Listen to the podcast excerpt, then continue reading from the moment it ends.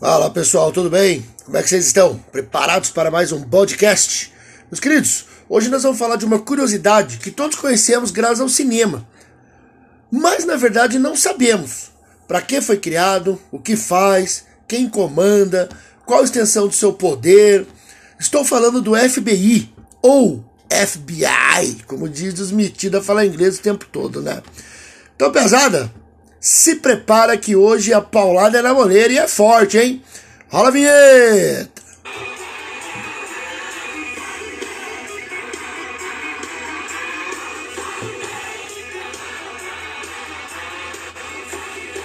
É, meus queridos, quando a gente vê um filme, e aí, no filme de ação, aquela coisa, né? E daí a gente tá vendo ali aquela cena e de repente um agente correndo grita: Freeze! FBI! Porra, parece uma ordem importante, né? Imaginemos um poder enorme por trás daquela jaqueta azul com apenas três letras. Mas vamos lá? Qual é a origem dessa entidade? Como surgiu o FBI?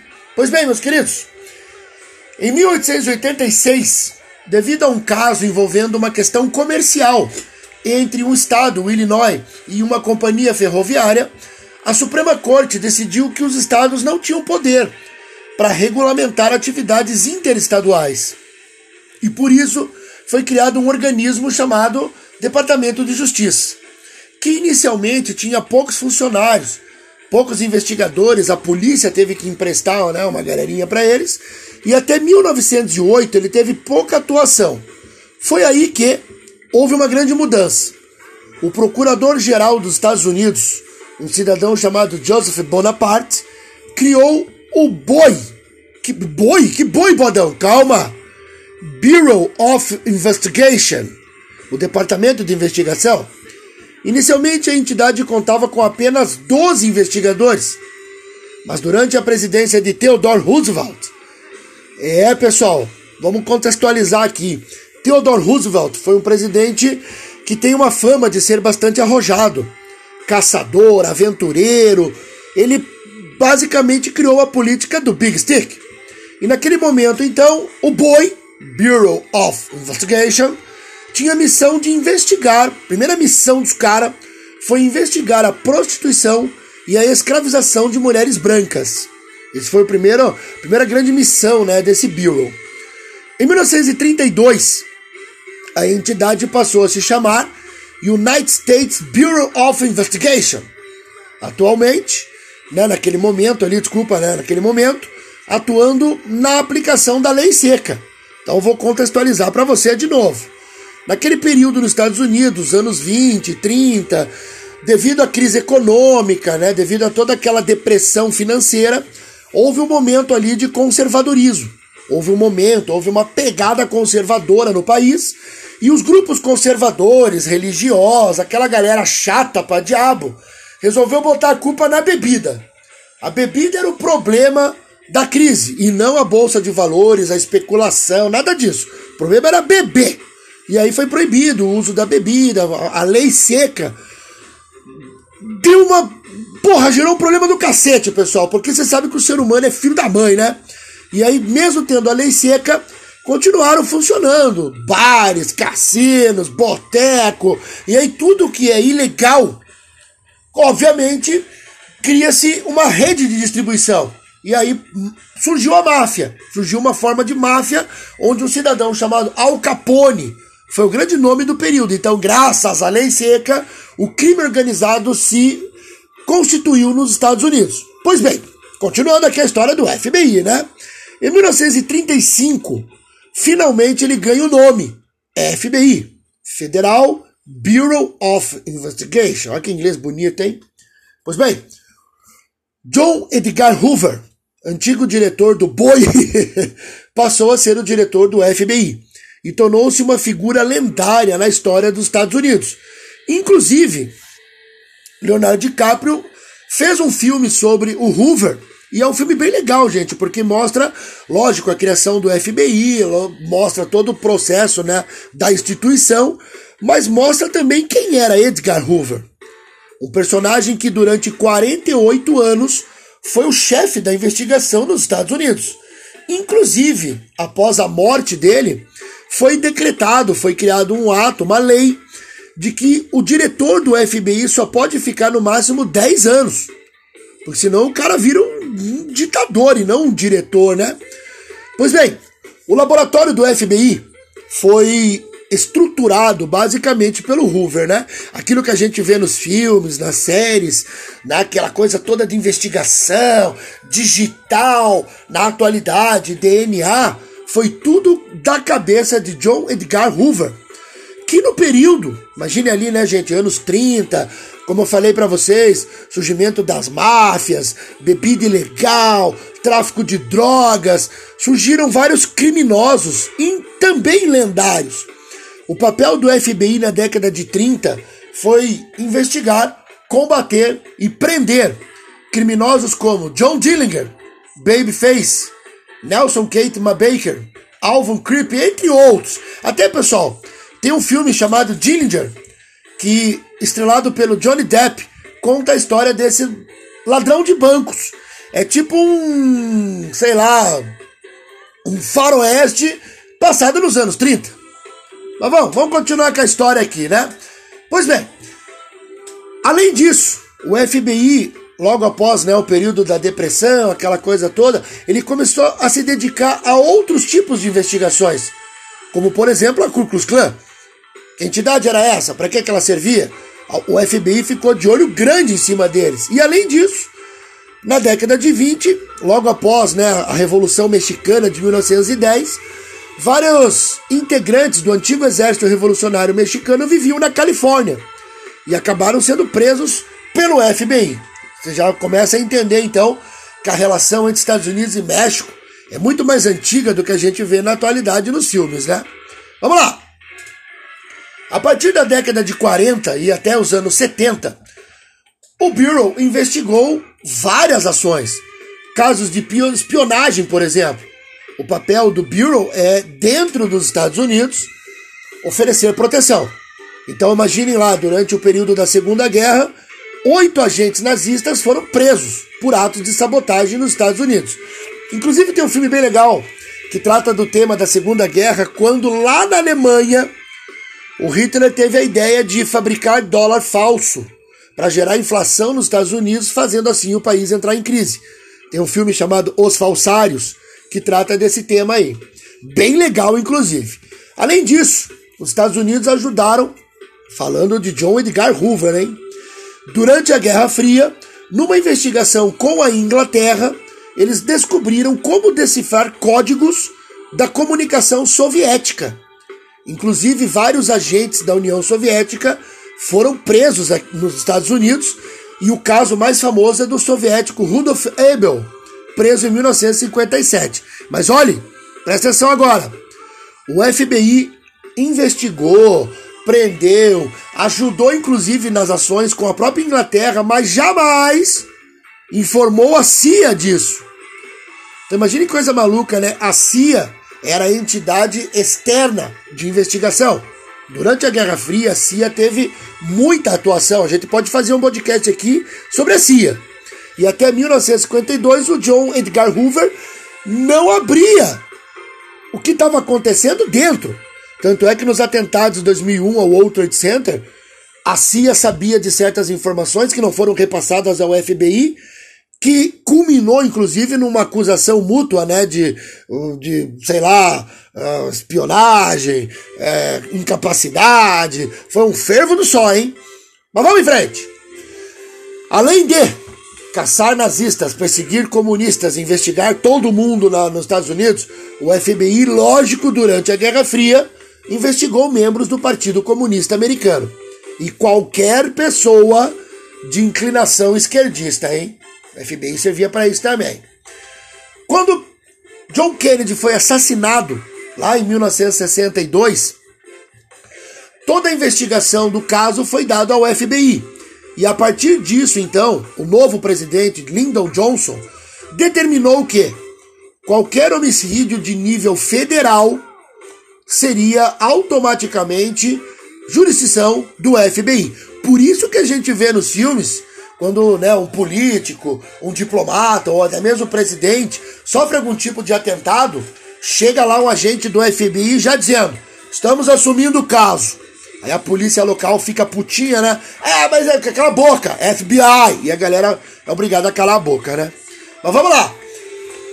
Durante o período ali dos anos 70, foi criado um, uma lei, foi criada uma lei conhecida como RICO. Agora, desculpa o meu inglês aqui, né? Hector Influence and Corrupt Organization Act. Ai, meu Deus! O objetivo do, do RICO era combater desde a época da lei seca, atos ligados à formação de quadrilhas, máfia, o famoso crime organizado. O FBI teve várias operações contra famílias, aquelas famílias famosas né, da, da máfia italiana, sindicatos como o Sindicato dos Caminhoneiros, cujo líder, um cara chamado Jimmy Hoff, até hoje a morte dele não foi explicada.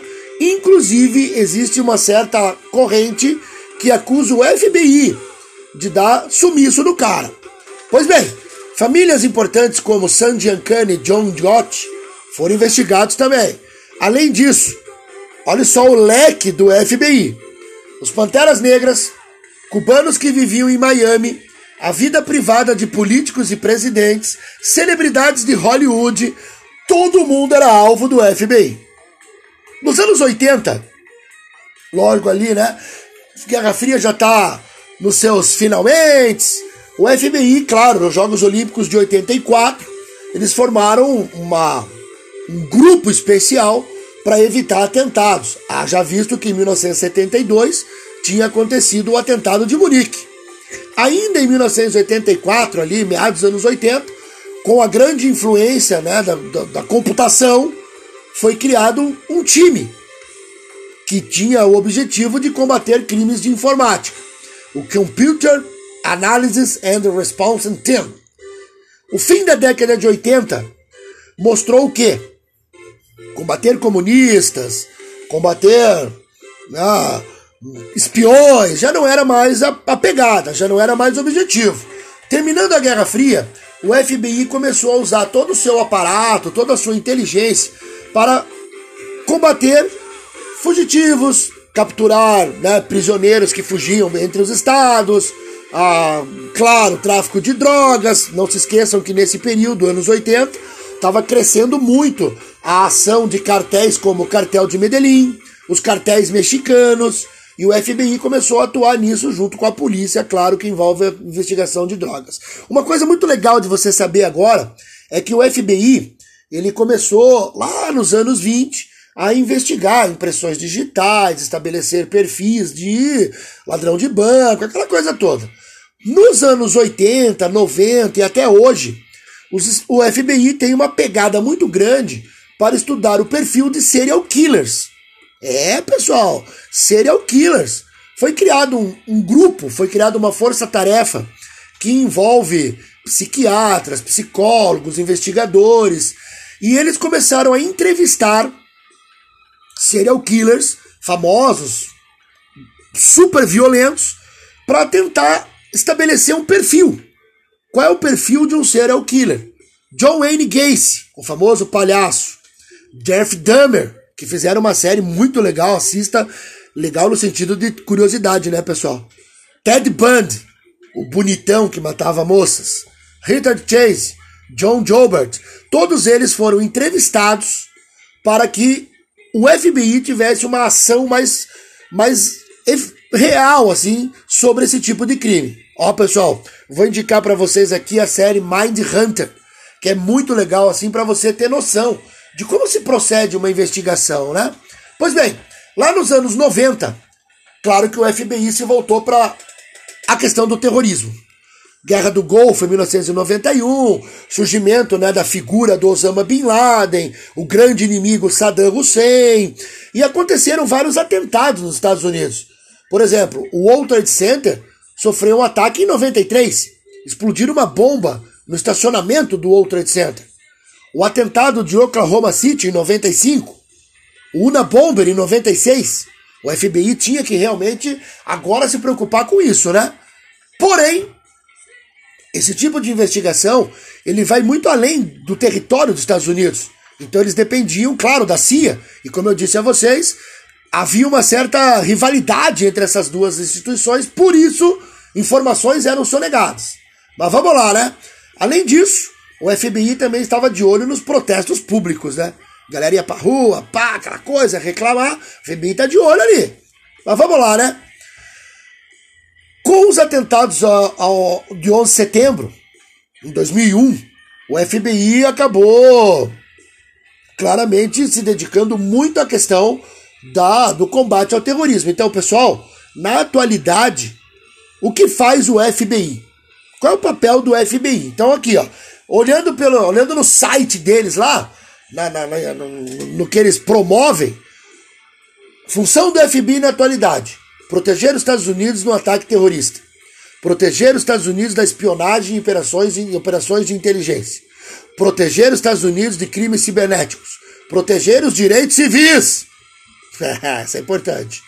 Combater empresas e organizações criminosas. Combater crimes de violento relevo. Por exemplo, na serial killers, atentados, aquela coisa toda.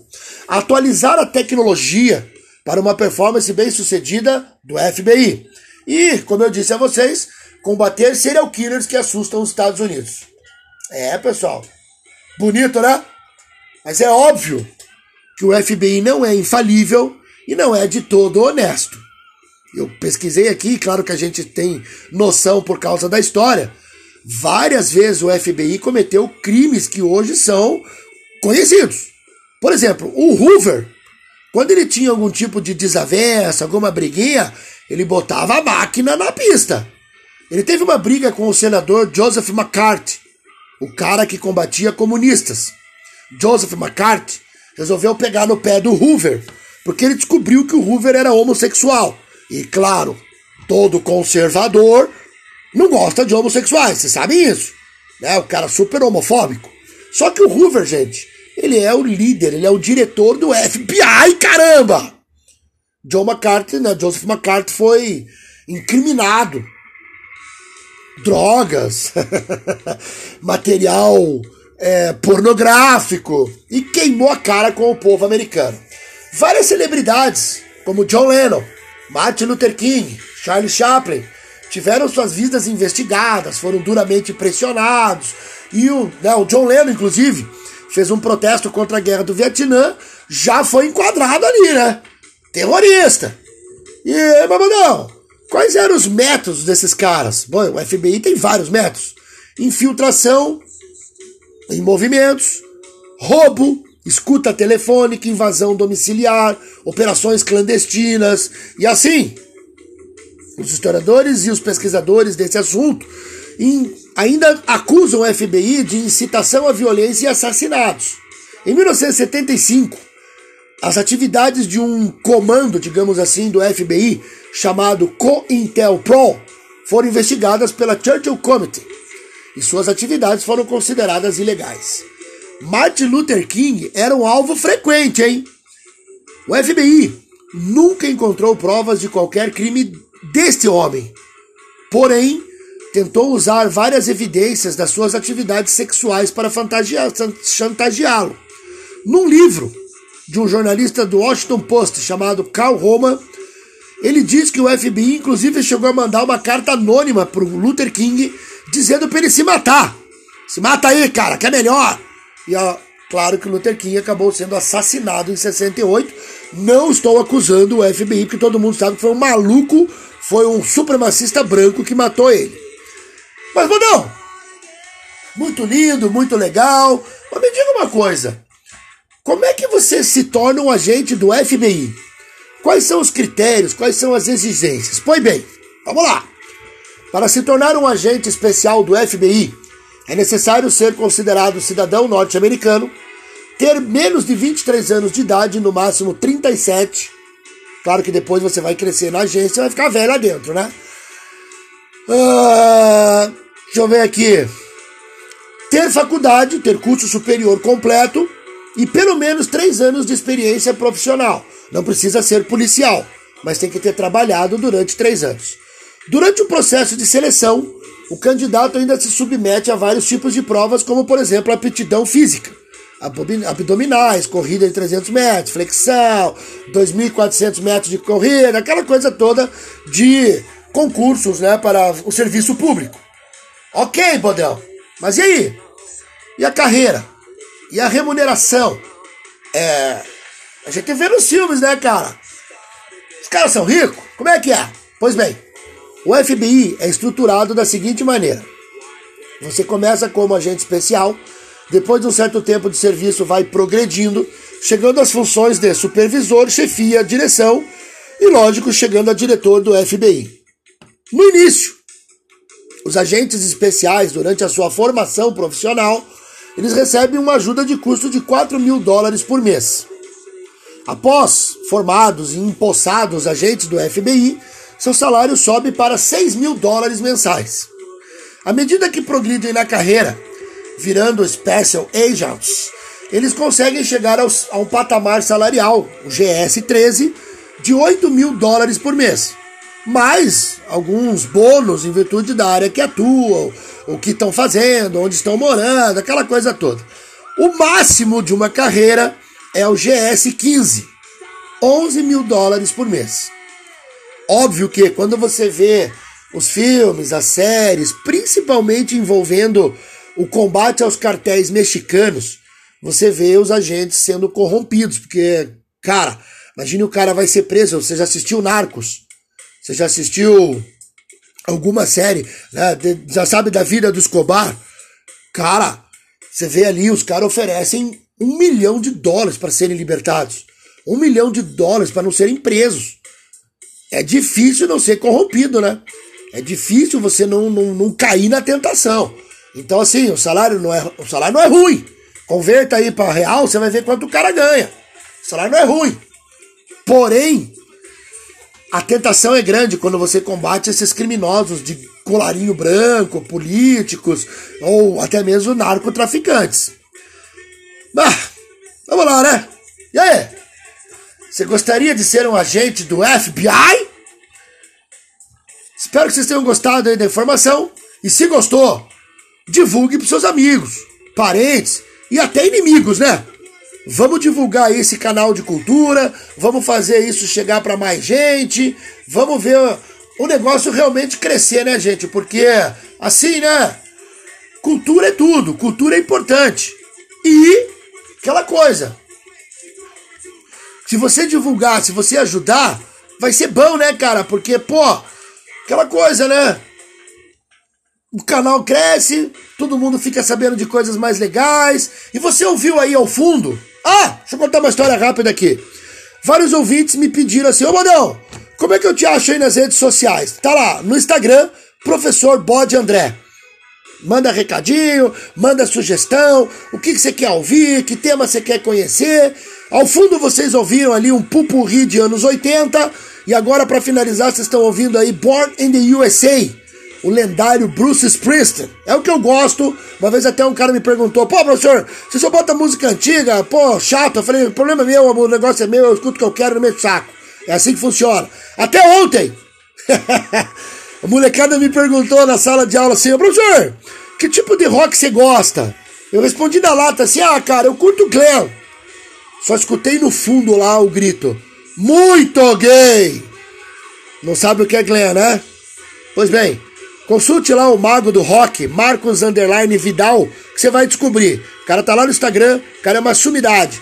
Mas tá, pra você não ficar na, na, na dúvida aqui, Glam é um estilo de rock, anos 70, anos 80, que os caras se travestiam.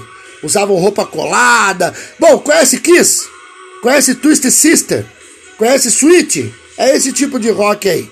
Meus queridos, grande abraço, até a próxima e fica um pouquinho mais aí com o famoso The Boss, Bruce Springsteen. Uh! Falou!